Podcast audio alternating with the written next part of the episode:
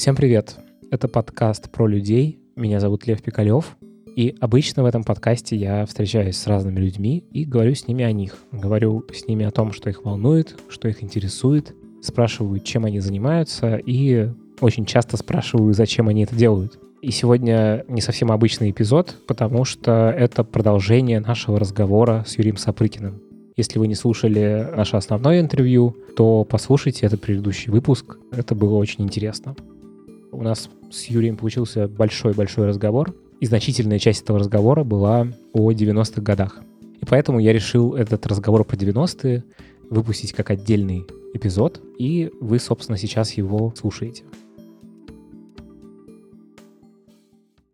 Я когда думал, с чего вообще начинать и про что говорить, я понял, что я очень хочу вас поспрашивать о тех событиях, которые вы застали в сознательном возрасте, mm-hmm. а я в силу того, что я родился в 89-м, я их, естественно, застал в каких-то рассказах родителей. Вот.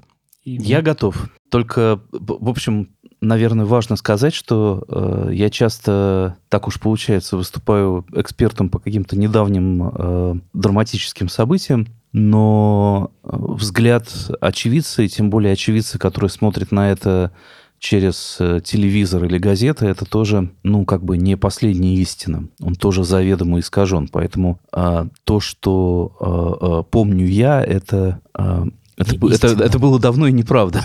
Вот, а, а единственное, что меня немножко извиняет, то, что все эти события настолько быстро уходят в забвение и как бы не не остаются э, э, в общественной памяти, не, из них не извлекается никаких уроков и так далее, и так далее, что хотелось бы чего-то зафиксировать. Я вот недавно читал лекцию, и мы начали что-то вспоминать про 93 год, и я начинаю студентам рассказывать, что, мол, ну вот, конечно, сейчас вы видите уличные акции, протесты, ОМОН, Росгвардия, э, все это, конечно, ужасно, но если вспомнить какую-нибудь, э, в общем, вполне рядовую демонстрацию, ну там 1 мая 93 -го года, демонстрация, на которую выходят э, э, люди такой коммунистическо-патриотической направленности, то Сейчас это все просто невозможно представить. Ну, то есть там десятки тысяч людей, которые куда-то прут по Ленинскому проспекту, прорывают оцепление, утыкаются в еще одно оцепление ОМОНа, захватывают грузовик, начинают на грузовике его таранить.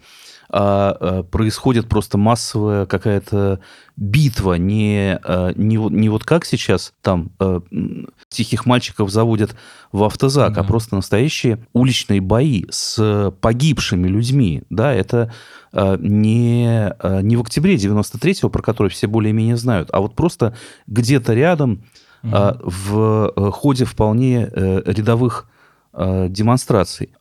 И я смотрю и понимаю, что никто из них про это не знает ничего. Ну, ну а, то есть а романтики ничего. очень много вокруг этого. М? А, ром, а романтики очень много вокруг этого, мне кажется. Ну, есть какая-то романтика вокруг э, там расстрела Белого дома, например, как, как какой-то след в культуре. Но то, что это не было единичное событие, а была, ну, как бы один из э, этапов, ну, вот какой-то череды там вещей, в которых э, происходили в начале 90-х, и которые были все драматическими или трагическими, и все страшными, и все совершенно непредставимыми сейчас, и все они совершенно забылись. Ну вот, может быть, иногда есть смысл про что-то такое напоминать. Друзья, этот звук означает, что в этом выпуске есть реклама. И сегодня я хочу вам рассказать о том, что британская высшая школа дизайна запускает 10 среднесрочных программ по motion дизайну, контент-маркетингу, иллюстрации и digital. Среди курсов есть уже те, которые какое-то время проходят и пользуются популярностью, и появились новые курсы. Например, появился курс по предметному дизайну. Что такое среднесрочные программы? Это программы, которые подойдут и новичкам, которые хотят познакомиться с новой для себя сферой, и тем, кто уже имеет опыт и какие-то базовые знания в области, про которую курс. И это интенсивные занятия, которые проходят в течение трех-четырех месяцев, и за это время можно погрузиться в тему, познакомиться вообще как бы с британкой и с ее атмосферой, а, получить новые знания, компетенции и какие-то связи профессиональные, и поработать над собственными проектами под руководством крутых ребят, которые уже давно в индустрии. Для поступления подготовки не требуется. Для некоторых программ наличие творческих работ будет преимуществом, а занятие начинается в феврале. марте и апреле 2020 года. Подробную информацию вы можете посмотреть на сайте Британки. Я в описании оставлю ссылку, и вы сможете там все прочитать. Я давно люблю британку, потому что я там учился несколько раз, и э, я ходил на интенсивные курсы, то есть те, которые занимают немного времени, то есть 10 дней. И это было супер полезно. Я действительно на этих курсах получал прям максимум того, что можно. Поэтому британку рекомендую и очень рад, что можно прорекламировать ее в моем подкасте. А теперь продолжаем.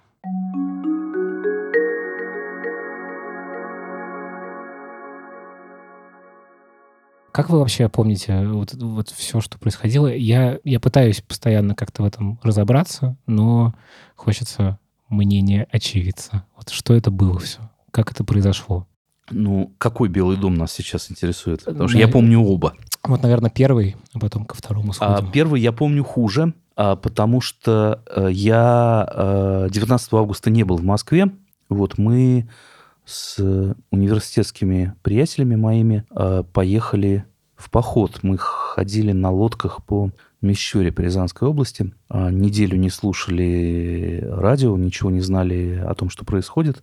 В последний... Открывали Facebook. Не открывали Facebook, да, не залезали в смартфон. Вообще ничего не знали. Невозможно сейчас представить себе такое. Э, полный отрыв от э, всего. Вот. И в последний вечер кто-то обнаружил в рюкзаке портативный радиоприемник. Э, а, ну и, дескать, ну, давайте сейчас настроим, послушаем, что вообще в мире происходит. Вот. А оттуда металлическим голосом зачитывают указ о чрезвычайном положении. Вот, мы все перепугались, э, выпили весь спирт, который оставался на тот момент, э, вот, и горланили какие-то песни до утра. Ну, в общем, а, а, как-то был такой резкий выброс адреналина. Ну, как бы завтра мы возвращаемся в Москву, а куда, собственно, мы возвращаемся? Это был как снег на голову. То есть это Абсолютно. Не было ощущения вот, не знаю, в последние годы, Нет, было что ощущение, это был, было ощущение, что все разваливается, было ощущение, что все падает, был страх, а, диктатуры, был а страх гражданской войны. В, быто, в бытовом виде. В бытовом виде? Да. А, ну, например, не было никакой еды. Ну, то есть угу. в магазинах не было, ну, прям совсем ничего. А было понятно, что, а, а, ну, как бы так долго продолжаться не может. И, и это в последние годы вышло на какой-то новый уровень ничего по сравнению даже с там предыдущими советскими годами. Ну, то есть совсем. А, было ощущение, что а, да, и с этим тоже связаны какие-то бесконечные там... Все вводят талоны, продуктовые карточки, карточки москвича. А, а, значит, э, ты, можешь, ты не можешь ничего купить, но вот если у тебя есть какая-то бумажка, то ты, а, может быть, гипотетически все-таки можешь, потом вдруг оказывается, что все равно нет и там в Владимирская область э, запрещает вывозить э, продовольствие. продовольствие в Псковскую и наоборот. Это такая сводка новостная. Да, да, да, да, да, да, да. Вот, и рабочие бастуют там, а шахтеры бастуют сям. И, ну, вроде бы есть КПСС, э, там, Горбачев, Плюс к тому гласности, обо всем можно по телевизору говорить, никто ничего не прячет, никто ничего не скрывает, но а, как бы видно, что все уже летит э, а, от, ну как бы, потому что гласность это ощущается еще более остро. Видно, что все просто летит в разнос. И, а, ну как бы, естественным образом, да, уже, уже полыхают какие-то войны, Карабах, там э, конфликт в э, Баку и так далее, и так далее. Вильнюс, где, э, или там Тбилиси, где разгоняют э, демонстрации с человеческими жертвами. Гигантские митинги по там 500 тысяч человек э, в Москве. И вообще такое ощущение, что митинги проходят просто каждый день с требованием там больше демократии, меньше КПСС, даешь Ельцина, долой Горбачева и так далее, и так далее. Есть ощущение предреволюционной ситуации совсем. Как это вот было, до вас доносилось, э, ну, условно, пойти на, там, на шествие, на митинг? Как это, и как это доносилось, ну, условно? Вы знаете, когда была Болотная, я спрашивал у а, людей, которые участвовали в этих митингах в качестве организаторов еще на, вот в предыдущую эпоху. Ну, вы помните, наверное, и сами знаете сейчас, что постоянный какой-то вопрос, а вот надо поставить сцену и колонки, чтобы люди там угу. слышали, собрать на это деньги, всех оповестить, ивент в Фейсбуке и так далее. А как тогда это решалось? Uh-huh. Вот они говорят, да как, ну там повесили листовки на столбе у входа в метро и взяли этот громкоговоритель, мегафон, матюгальник. Вот, и подогнали грузовик, и с матюгальника, значит, орем. Вот. И дальше как-то это между людьми и, и да, это, этого было абсолютно достаточно. Ну, то есть сарафанное радио и листовки на столбах. Нет, я, конечно, утрирую. Понятно, что там были газеты уже, ну, там, чуть более демократические, которые об этом писали. А можно было узнать, э, там, не знаю, прийти на Пушкинскую площадь, там висят на стенде свежий выпуск московских новостей. А, да, прийти на Пушкинскую площадь и прочитать его на стенде нужно, потому что в киоске купить их трудно. Когда московские новости привозят в киоск, там выстраивается очередь, и их уже к 10 утра а, в киоске нет угу. а, такой а, как бы большой спрос. Но можно прийти посмотреть на стенде, прочитать о том, что вот будет митинг там-то и там-то. Ну, и там наверняка есть какая-то еще доска объявлений, где тоже про все это, про все это сообщается. И этого хватает, чтобы, э, ну, в критических ситуациях действительно там на Манежной площади собиралось. Некоторые говорят по миллиону, но мне кажется, что все-таки, Меньше. наверное, тысяч по 500 человек, mm но это тоже, тоже ого-го, какая толпа много, совершенно да. непредставимая. Мы не видели с вами такой. Удивительно, что сейчас, если развесить листовки и выйти, значит, с мутюгальником куда-либо, никакой толпы ты, конечно же, не соберешь. Ну да, да, да. Вот, и, ну, мне, честно говоря, кажется, что а, вот это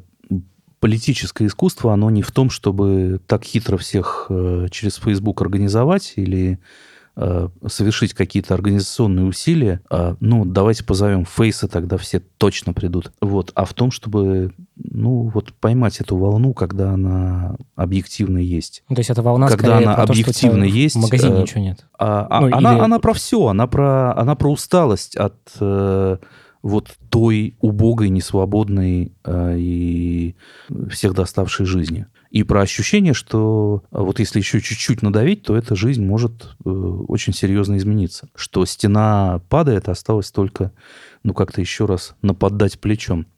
Вот. И да, конечно, вот в этой... Э, э, в этом собирании толп, вот в этом ну, каком-то коллективном действии тоже есть своя эйфория. Это тоже наркотик для людей, которые в этом участвуют. Вот. И были люди, которые, ну, там, постоянно ходили на митинги. Это можно было делать постоянно. В Лужниках в последние годы э, не на стадионе, а вот рядом перед, э, по дороге от метро на стадион, там митинг, по-моему, проходил каждый день. Ну, у меня сейчас такое ощущение. А вы во всем этом активно участвуете? Нет. Как вы это помните? Не знаю, у вас друзья туда ходили? Ты, или... ты, ты ходишь по улицам, и, и это, все, это все вокруг тебя. Да-да. Это все вокруг тебя. Даже если ты, ну, как бы никуда специально не идешь или не едешь, ну, мне тогда больше концерты были интересны, то ты все равно в это как-то попадаешь. То есть вы были скорее наблюдателем, чем да. участником? Вернемся к августу 91-го, да. и а, мы а, приехали. приехали, мы вернулись в Москву 20-го. Вот, и 21 с утра, естественно, пошли защищать демократию, пошли э, пешком к э, Белому дому. И, э, ну, чего-то еще успели увидеть, какие-то цепи милицейские, какие-то танки. Мы дошли до Пушкинской площади и э, встали там под балконом московских новостей, там митинг, соответственно. Ну, для тех, кто не дошел до Белого дома. Вот из балкона выступают разные публицисты, выступает писатель Кабаков, э, Людмила Телень, э, сейчас э, замдиректора Ельцин-центра. Вот. И Кабаков, по-моему, зачитывает новость, что э, ГКЧП, члены ГКЧП улетели в Крым Горбачеву, там они арестованы, и Горбачев возвращается в Москву, ну и путь, в общем, тогось, да, закончился. Mm-hmm. Ну и что? И мы, естественно, идем праздновать победу. Э, нам того и надо. Вот мы победили, помню, пошли, орали песню We are the Champions. Очень глупо сейчас это выглядит. А, но, ну, как бы ничего, кроме радости по этому поводу ни я, ни мои товарищи тогда не испытывали. У одного нашего университетского приятеля 19 августа был день рождения, и он не ездил в поход. Вот, а, а он пошел утром а, попытаться чего-то купить. Э, по-моему, миссия его формулировалась так, что нужно было купить яиц, чтобы испечь тортик. Вот, а это была проблема. А, mm-hmm. а вот и он как-то сунулся в один магазин, в другой, потом поехал в центр, а вот и в центре просто слился с толпой, не зная, куда она идет. Дошел до Белого дома, вот, и его там записали в какую-то там сотню или в десятку, выдали марлевую повязку для защиты от газов, а вот велели подчиняться, значит, выполнять команды там какого-то десятника, вот. И так он стал героем обороны Белого дома. Вот.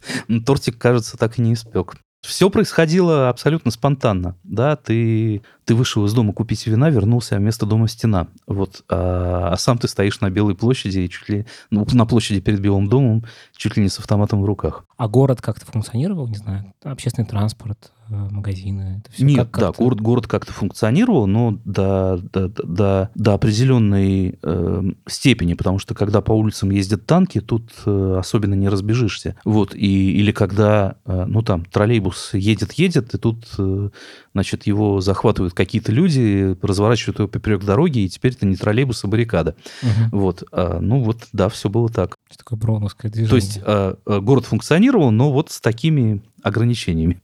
А, и вы испытывали радость? Да, а да, как, совершенно. Почему? Как? Почему вы ее испытывали?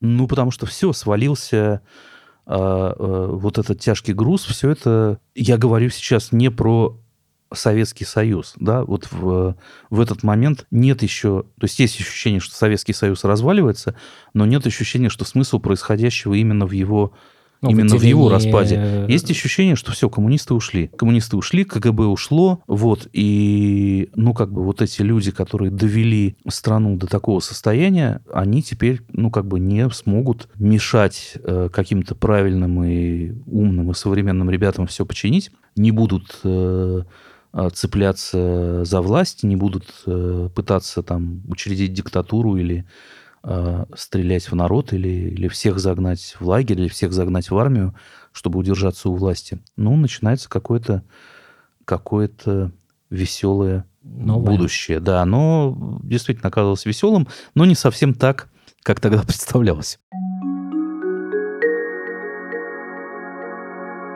Всем привет! Буквально на минутку подкаст Льва Пикалева про людей захватывают ведущие подкаста «Ну пап». Я Ира Сергеева. И я соведущий Леонид Сергеев. По голосам и не скажешь, но Леонид — это мой папа, и наш подкаст заключается в том, что папе я рассказываю про то, что происходит в digital среде, и в целом ставлю над ним, кажется, большой эксперимент. Папа заводит соцсети, папа уже померил VR-шлем, папа учился копирайтингу, папа слушает про контент-маркетинг, про последние события в мире медиа, и делает, кажется, какие-то выводы. Пап, как тебе, начиная с февраля, что нового ты вообще узнал через э, наш проект? Ты знаешь, доченька, и вы, дорогие друзья, когда я прихожу в свое приличное общество, своих, скажем так, сотоварищей за 60 и 60 плюс, и начинаю вдруг, как сломанный унитаз, бормотать, типа там Анаколов, там, комодити, э, контент-маркетинг, меня гладят по квадратной голове, говорят, успокойся, успокойся, все хорошо, все хорошо. Это там, это другая жизнь. Ребята, чтобы следить за этим увлекательным путешествием э, Леонида по соцсетям и другим вещам ему непонятным, потому что на все он говорит, что кажется, это полная хрень, э, подключайтесь, пожалуйста, к подкасту «Ну пап». Мы выходим два раза в месяц, э, обсуждаем темы наболевшие или супер актуальные, и в целом рассказываем, мне кажется, очень важные вещи, которые вообще-то не только про digital, не только про технологии, а про отношения детей и отцов и современность. Как-то так. Подключайтесь, с удовольствием поездим вам по ушам.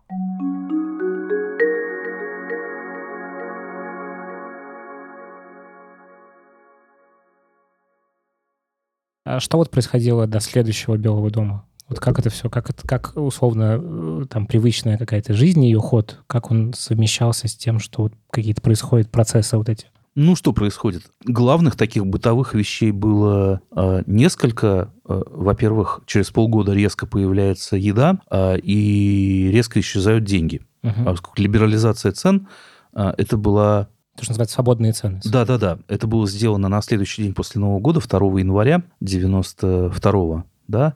И в этот же день э, магазины вот резко просто как волшебная палочка. Там появились продукты, ну и как бы эти продукты, они резко начали стоить там в пять раз больше, чем э, за день до этого. Было страшно? Вот, и это...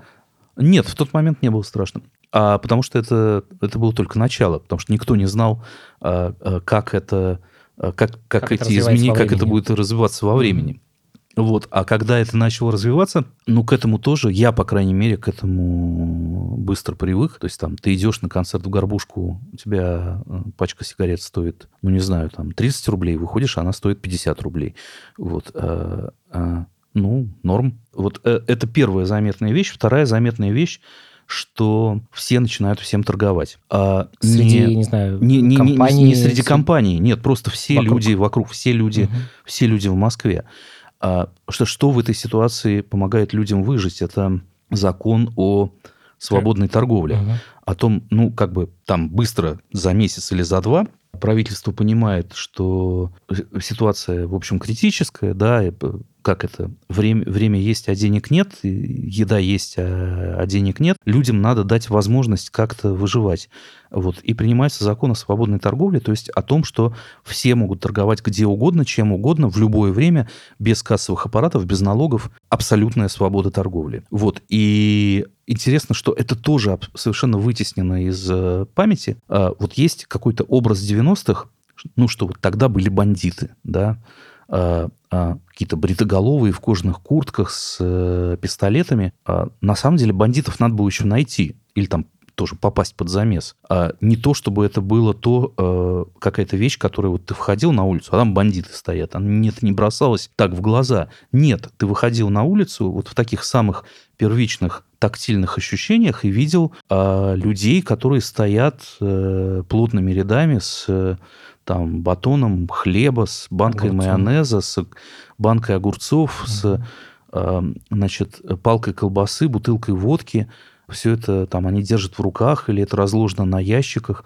И это все, как правило, люди очень бедные, бабушки очень бедные, которые таким образом пытаются выжить. То есть они купили эту банку майонеза в магазине, и они стоят и подкарауливают тебя, значит, бегущего к метро, чтобы эту банку тебе же и какой-то выгоды продать. Про выгоду они тоже ничего не понимают, они говорят, ну вот, милок, значит, э, майонез 10 рублей, если будешь брать, отдам за 5. Вот, угу. а, а, это, ну, такое вот а, отчаявшиеся люди, которые пытаются как-то к этому хоть, хоть как-то к этому приспособиться, mm-hmm. никакого другого способа приспособиться, кроме как, ну, как бы купить за 3 рубля, продать за 4, а попытаться продать за 4, у них э, нет. Главный образ начала 90-х Москвы, да и любого другого города, это, э, ну, вот такой стихийный рынок везде. А в вашей среде, в ваших компаниях, ваших, ну, среди ваших друзей? А в наших компаниях есть люди, которые в общежитии продают водку. Все внизу в общежитии заклеено написанными от руки объявлениями. Реклама. Продам водку а, или там продам, а, не знаю, леггинсы или продам, ну вот, там, что там еще тогда бывало. Ну, какие-то самые простейшие товары комната такая-то или комната. Как правило, весь этот бизнес на продаже водки заканчивался тем, что э, заработки немедленно тут же и пропивались, то есть тратились mm-hmm. на ту же водку, но в другой комнате. Вот это такой само, само, да, да, да, само, самозамкнутый бизнес. Вот, но довольно быстро стало понятно, кто чего стоит, кто э, продает водку, чтобы купить на эти деньги еще водки, а кто, а кто будет действительно ну, как бы бизнесменом. И среди моих знакомых из моего курса вышло несколько, ну, таких очень успешных в бизнесе людей. А это было зазорно торговать? Вот, э, не знаю, Нет, абсолютно. Делали... Э, это, это не делали только те, кому было лень, вот вроде меня. Вот. А это не было ни в какой степени стыдно или там Я просто слышал, не принято. Э, там, ну, среди, не знаю, друзей родителей угу. моих, вот это было какое-то такое мнение, что, в общем, человек из торговли — это определенный... А, да, но это не были люди из торговли. это уже друг, другое. Да, человек из торговли... Да, конечно, для советского интеллигента в 80-е годы торгаш — это... Ругательство. Это ругательство. Угу. Да, ты сидишь там в своей Э, э, бытовки, у тебя золотые зубы, ты постоянно озабочен только тем, как бы какие-то блат, связи, знакомства, ты мне, я тебе. Все же это не, не просто свободная торговля, а это очень сложная система отношений и взаимных обязательств, и закрытого какого-то перераспределения товаров угу. между своими. А, а торгаш – это человек привилегированный, человек, который сидит на ресурсе, и этот ресурс очень цинично использует, не думает ни о чем, кроме как в актер собственного, да, собственного обогащения. Вот, а в 91 году все это резко исчезает. Вот сама функция такой фигуры, фигуры торгаша как циничного распределителя, э, исчезают условия для нее. Mm. А, и а, торговля становится, ну, таким механизмом самого базового, самого низового выживания. Ну, то есть это, ну, э, вот там появляются бомжи, их раньше не было, да, их а ступенька было. их не было. Ну, в позднем Советском Союзе бомжей нет. А, и это тоже, ну, какая-то шокирующая вещь. Э, ты никогда такого не видел, а тут, ну, как бы лежат люди бездомные, и очевидно, что вот они вот в этой луже спят, едят, и пойти им больше некуда. Вот, а, а ступенькой выше на социальной лестнице стоят вот люди, которые торгуют с рук на улице. Видно, что это единственное, что отделяет их от такого вот падения. А кто на вершине? Кто дальше вот по этой э, лестнице?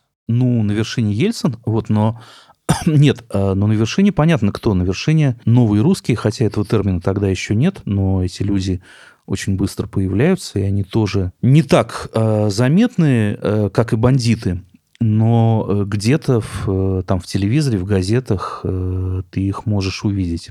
Это предприниматели. Это предприниматели, да. Ну, тоже, ну, как бы, понимаете, предприниматели. Чем отличается Ходорковский в 91 году от бабушки, которая купила банку майонеза и продала ее вместо трех рублей за четыре? Ходорковский точно так же купил партию компьютеров где-то и продал ее э, не за... Купил за 300 тысяч долларов, а продал за 400. Мне кажется, масштабом. А все, ну да, все это люди, которые занимаются куплей и продажей. А, а более того, да, к вопросу о том, как изменилось понимание слова «торгаш», вот в позднем Советском Союзе это называется спекуляцией, за это есть уголовная статья, и это считается, ну, тоже довольно позорной и противозаконной вещью.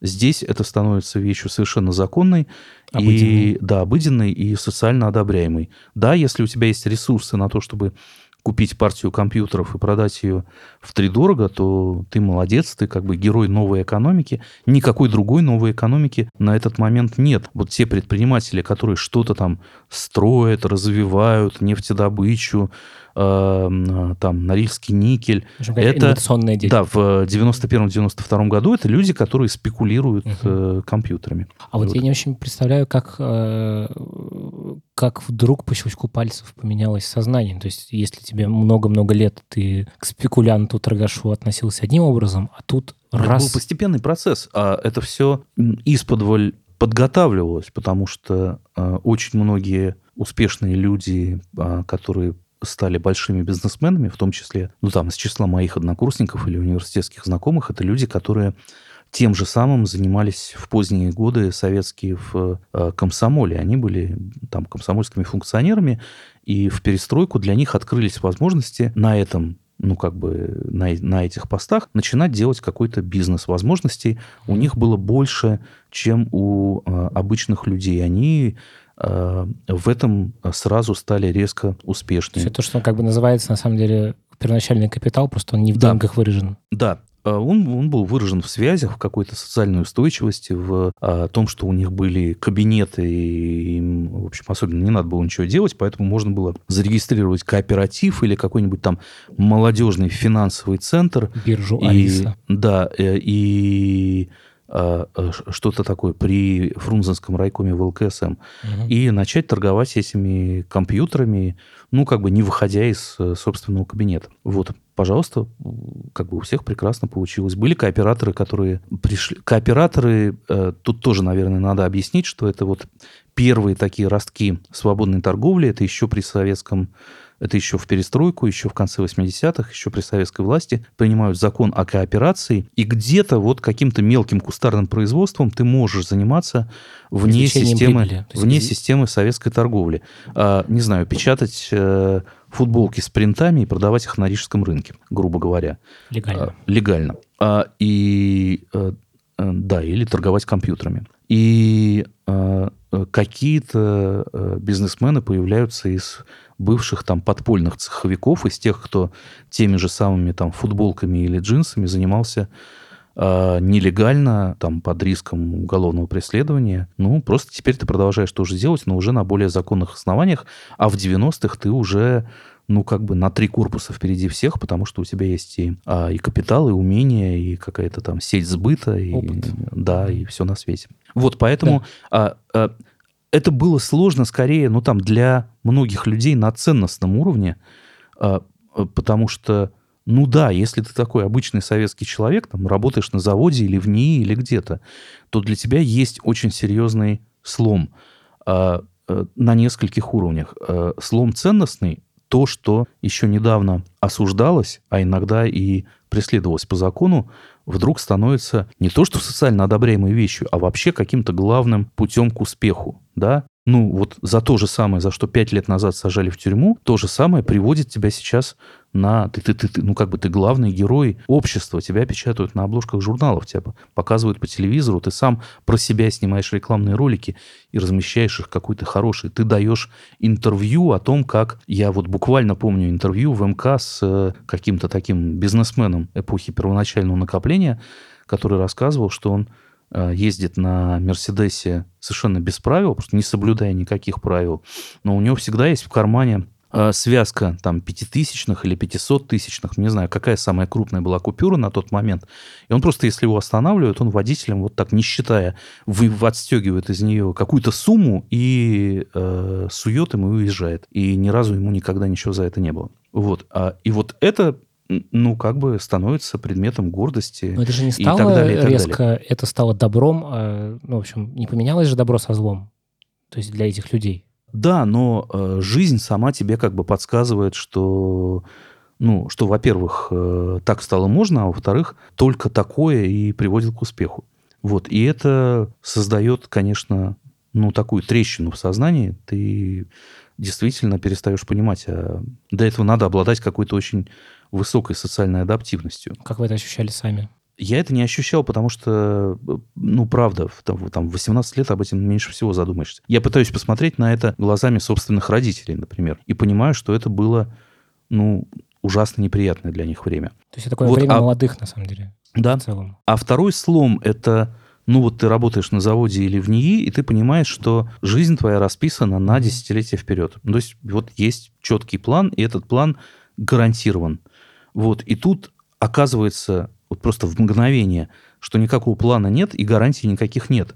Что, ну, вот там, те деньги, которые ты привык получать, и на которые ты привык жить, во-первых, они ничего не стоят, во-вторых, перестают платить, в-третьих, э, завод э, вообще закрывается, потому что оказывается, что все эти а, там железки, которые он выпускал, вообще никому не нужны, на рынке в условиях свободной экономики они не конкурентоспособны, и вся жизнь твоя перечеркнута. Оказывается, что ну, то, что там в ней был какой-то смысл, какая-то устойчивость, какая-то твоя нужность кому-то, что все это была иллюзия. И когда сейчас говорят об обесценивании, вы, ребята, ничего не знаете об обесценивании. Вот это вот обесценивание и есть. Тебя просто все твое достоинство, все твое ощущение нужности кому-то стирают с, стирают с доски в момент. И второй «Белый дом»?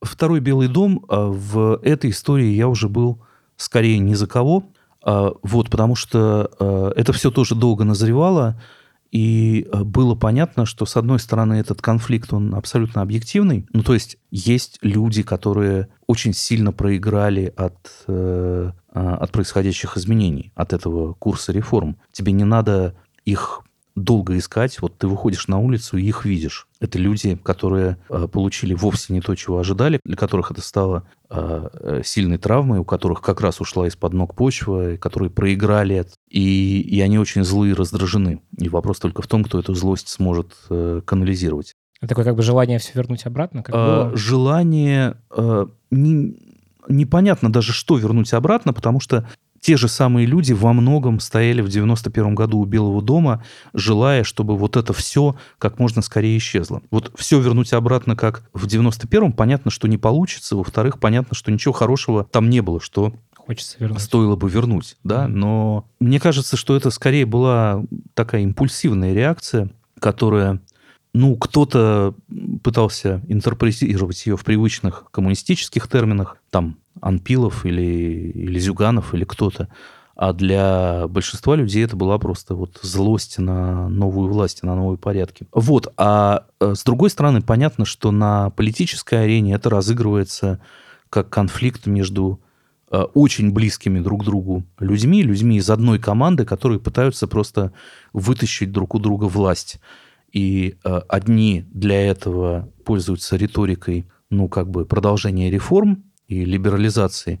И среди них есть вполне идейные люди, как Гайдар, например, которые искренне верят в то, что это и есть правильный путь, это и есть спасение. А с другой стороны, ну, в общем, точно такие же похожие номенклатурные люди, которые пытаются э, перетащить власть к себе и пользуются для этого риторикой прямо противоположной. То есть Такой... в то время вы, в общем, также на это критически смотрели?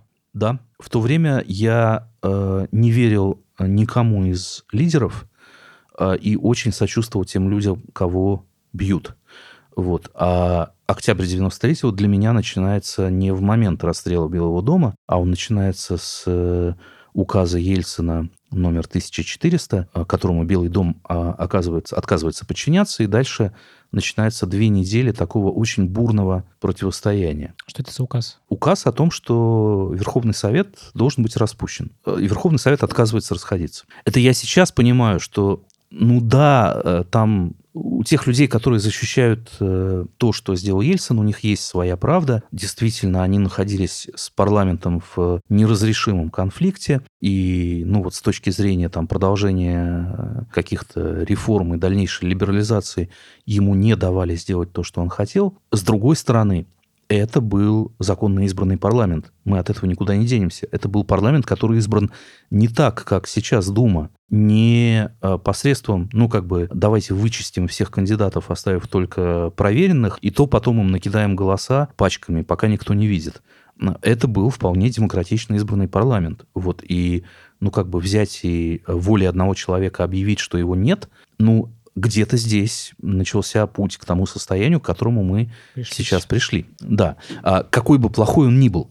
Вот, но э, это опять же я, то, что я понимаю сейчас, а то, что я понимал тогда, меня в это время больше всего интересует музей кино. Я хожу вечерами в музей кино. Я смотрю Гадара, Трюфо, э, Вернера Херцога, Вендерса э, просто запоем по два фильма за вечер. Музей кино находится через дорогу от Белого дома. Вот, и э, сначала я еду в музей кино и вижу, как вот я поднимаюсь по эскалатору, а, а рядом на эскалаторе, который идет вниз, на него а, ОМОНовцы просто дубинками загоняют каких-то бабок митингующих, просто скидывают их вниз по лестнице, так что они летят вниз головой.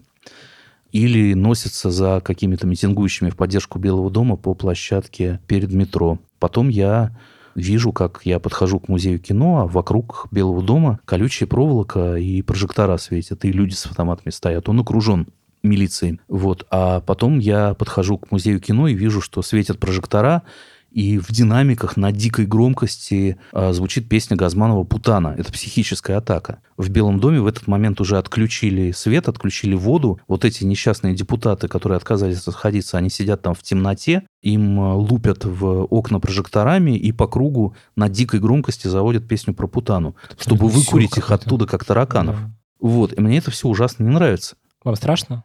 Ну, Время было такое, всегда было как-то немножко... Это лихой страх или такой, ну, в общем... Бодрящий животный? страх. Бодрящий. Угу. Неприятно, страшно было уже потом.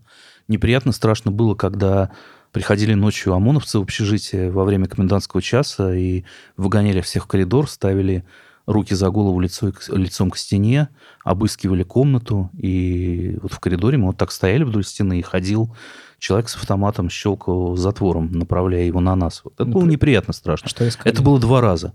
Ничего, э, оружие, листовки. Э, ну, общежитие такое место, что ну, может, там какие-нибудь партизаны спрятались, вот, а просто обыскивали, у кого, у кого нет прописки, всех там грузили в автобусы и куда-то куда-то выгоняли. Вот. Но это было уже после расстрела, это были еще прекрасные несколько недель комендантского часа, когда все это происходило. Вот. А, а до, да, мне было жалко тех, кого бьют.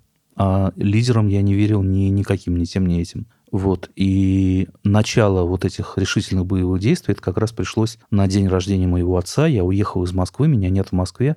Мы все это смотрим по телевизору, мы видим, как прерывается трансляция футбольного матча, как появляется титр, что, значит, идет штурм телецентра Останкина, поэтому э, вещание прервано. Э, сидим, ничего не знаем, ничего не можем понять. Вот. Ну, в общем, да, в Москву я уже вернулся после окончания горячей фазы, когда танки свою отстреляли, все, кого надо, были задержаны, там по разным оценкам, ну, как минимум полторы сотни человек осталось лежать мертвыми и так далее.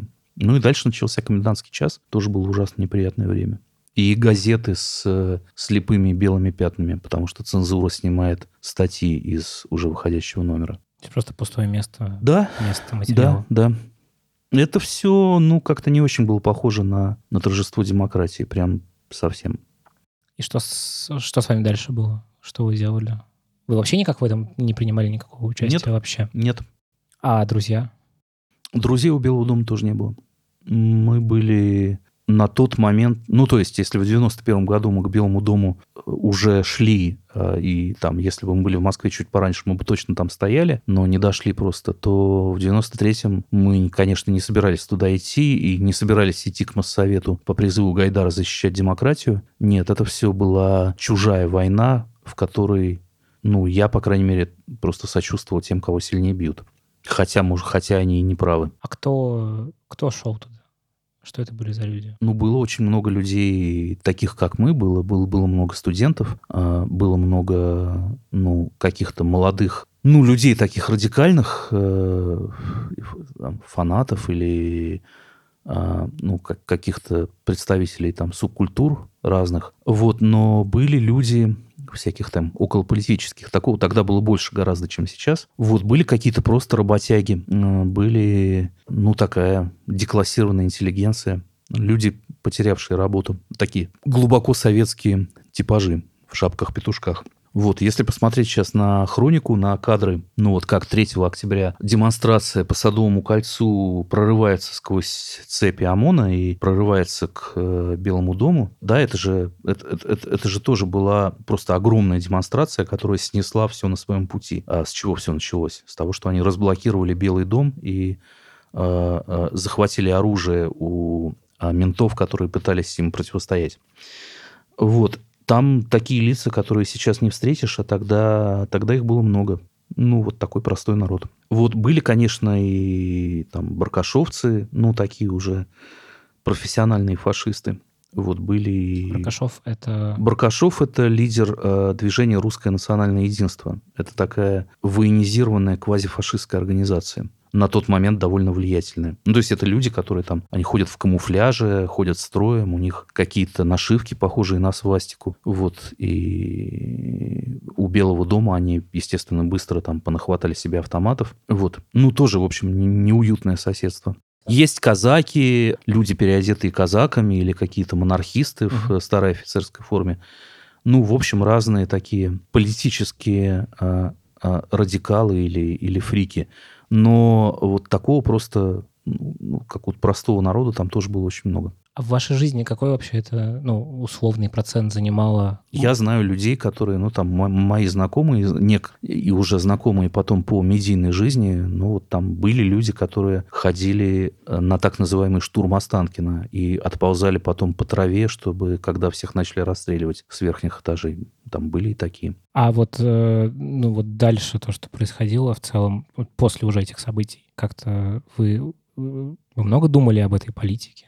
том, что происходит? Или как-то ваша жизнь текла немножко независимо от всего этого? Жизнь текла немножко независимо, но к этому постоянно... Ну, послушайте, э, э, в, в жизни, в любой жизни таких э, ярких и значительных вещей происходит не так много. Если тебе приходится хоть как- как-то по касательно их застать, ты потом к этому возвращаешься. Очень сложно сказать себе, ну, все, проехали ну, вот там постреляли танки в э, центре Москвы, положили две сотни человек. Ну, Живем жизнь дальше. продолжается. Да, я к этому, по крайней мере, возвращаюсь постоянно. Это, ну, такая точка в истории, которая меня прямо завораживает. А Очень много книжек про это прочитал. Трагично для вас? Да. И вы ее вообще не склонны никак, ну, как-то приукрашать, как это сейчас многие делают? Ну а как ее можно приукрасить? Я не знаю. Э, я не верю в такое устоявшееся объяснение, что, ну, это было тяжелое, но необходимое решение. Вообще все было сделано правильно. Или там, как э, там Ходорковский говорил, мне говорил, э, вот мы поехали в Кантемировскую дивизию с мешком денег, заплатили офицерам, и именно поэтому они согласились выдвинуться к Белому дому, и этим мы спасли Россию. Ну, не знаю. А вы представляли, как бы все могло быть по-другому? По-другому было бы тоже ужасно. Нет, ну то есть, а, как все могло бы быть по-другому... Ну, в хорошем сценарии, я имею в виду. Я не понимаю, а как и в случае с семнадцатым годом, непонятно, к какой точке отсечения надо откатиться. Вот угу. где все пошло не так. Угу. Известно, что ну, там, Солженицын всю жизнь мечтает написать роман про революцию, вот, и э, он начинает над ним работать и понимает, что написать его вот про октябрь 17 это глупо что угу. октябрь 17 это уже какое-то неизбежное последствие чего-то, что чего было раньше. Что Надо да. писать про февраль. Угу. Начинает писать про февраль, понимает, что глупо писать про февраль. В феврале уже ничего было не изменить. Как минимум с начала Первой мировой уже все покатилось под откос. Уже, ну, как бы бессмысленно кого-то винить в феврале, что они что-то сделали неправильно. Надо понять, почему началась Первая мировая. А, и дальше, вот, дальше, и дальше, дальше ты уходишь куда-то... Непонятно, где здесь остановиться, да, mm потому что а, в тот момент, когда Ельцин уздал указ о распуске Верховного Совета, ну, в общем, уже деваться было некуда. Любой исход был бы плохой. Победили бы Рудской и Хасбулатов, победили бы люди, которые сидели в Белом доме, было бы ужасно. Ну, то есть, правда, там, я уверен, что так называемые демократы, а может быть и мы с э, приятелями университетскими просто висели бы на фонарях, хотя мы ни в чем не участвовали. Ну, просто по фейс-контролю не прошли бы. Вот. А, а просто был бы кровавый беспредел. А ну, ну, как бы там то, что их подавили такой ценой э, с танками и бронетранспортерами, которые шмаляют по толпе, это тоже было ужасно. Значит, ну как-то... Выбор а, из разных зол. Да, значит, э, видимо, вот в этой точке уже ничего было не починить. Надо найти ту, в которой сам этот указ был бы э, не нужен, да, mm. а где а где она? А вот ну, когда подписали Беловежские соглашения и распался Союз, еще что-то могло пойти по, по другому сценарию? Угу. И, или в августе 91-го, или не знаю когда. У меня нет пока, от, может быть, пока ответа на этот вопрос. А есть ощущение, оно меня не покидает все эти годы, что перестройка была э, великим шансом, ну, каким-то мировым историческим шансом, может быть, самым главным за э, после войны, пос, ну, там, начиная с конца 60-х. И э, он был, ну, просто катастрофически просран. Что в этот момент все вообще могло везде пойти иначе. Вот тот там конец истории пресловутый, о котором писал Фукуяма, а, естественно, не в виде э, того, что вот, ну, как бы все остановилось, и все стали жить весело и счастливо, но просто в каком-то разрешении конфликтов, которые терзали мир весь 20 век что э, можно было найти эту точку баланса. Но все повели себя э, э, предельно глупо. И американцы повели себя предельно глупо. Ну, то есть, решив, что ура, мы выиграли холодную войну, теперь можно, ну, как бы об этих людей вытереть ноги и, ну, там, подкинуть им какую-то гуманитарную помощь, но в целом э, это, э, это мертвый лев, mm-hmm. да, с которым просто не надо ну, надо договориться о том, как они сдадут оружие э, на склад, а, а в остальном как-то не надо на них обращать внимание. Как-то в этом контексте сегодняшнее это тоже была ошибка. тоже имеет вот это вот угу. ощущение «откатимся, угу. посмотрим, что было раньше». А 96-й год вы как помните? Как фарс. Вы в этом не принимали участие? Абсолютно. Ну, у меня никаких иллюзий не было по этому поводу. Есть э, дико непопулярный, больной, дискредитировавший себя президент, ну, большая историческая личность, но ну, там, в силу разных причин его первый срок э, оставил его с двумя процентами рейтинга. Вот есть э, какой-то тоже э, абсолютно престарелый, престарелый замшелый, какой-то совсем тухлый Зюганов со своей декоративной партией, но вот так получается, что ветер дует в его паруса. А сколько там процентов было у Зюганова? На тот ну, момент двух процентов Ельцина? Ну, там, не знаю, 15 или, или 18. Mm-hmm. Ну, существенно больше, но понятно, что гонка предвыборная еще не началась, никто не начал кампанию, и что настроения у людей, ну, в общем, такие реваншистские скорее. Вот, и дальше просто появляются, э, э, там в дело вступают самые талантливые Политтехнологи. социологи, политтехнологи, режиссеры, медийные люди, просто все самые талантливые люди страны, Мешки денег. а, мешки денег, а, коробки из-под ксерокса, все самые талантливые люди страны полгода работают на то, чтобы затащить Ельцина на второй срок. Ну что ж, у них получилось. Ну, а, в общем, это были самые талантливые люди страны. Это были честные выборы, как? А, я думаю, что вот каких-то махинаций в том смысле, в котором Мы это мы сейчас к ним привыкли, может быть, их там и не было. А в этом э, не было необходимости. Хотя есть какой-то миф о том, что ну вот там тот, те, те полтора процента, которые Ельцин э, в итоге выиграл во втором туре, что их там Докинули. накидали, да-да-да, и Зюганов об этом знал. Но, э, наверное, в таких вот моментах этот миф возникает неизбежно. А, и, наверное, если бы Зюганов правда хотел власти, он бы устроил такой Майдан э, на основании даже недоказанных подозрений, что мало бы никому не показалось. Но он не сделал вообще ничего. Ему этого не хотелось, ему это было не нужно. Вот, а за Ельцина топили люди, которым это было очень нужно, и ему самому это было очень нужно. Поэтому, поэтому у них все получилось. Вот, но да, это был еще один шаг к тому состоянию, в котором мы сейчас. Второй после 93 года. Ну, то есть, когда стало понятно, что, ну, там, система выборов или э, электоральная машина – это не какой-то, ну, там, объективный, беспристрастно работающий механизм, а, ну, как бы, если очень его захотеть, можно, э, если очень захотеть, можно его хакнуть. Ну, вот, можно хакнуть таким а, тонким, дорогостоящим и, и сложным методом, как это было сделано в 96-м, но потом а, Можно и следующим дешев- можно и шагом... дешевле. Да, следующим шагом станет понятно, что а зачем а, такие ухищрения, если можно это сделать просто и дешево.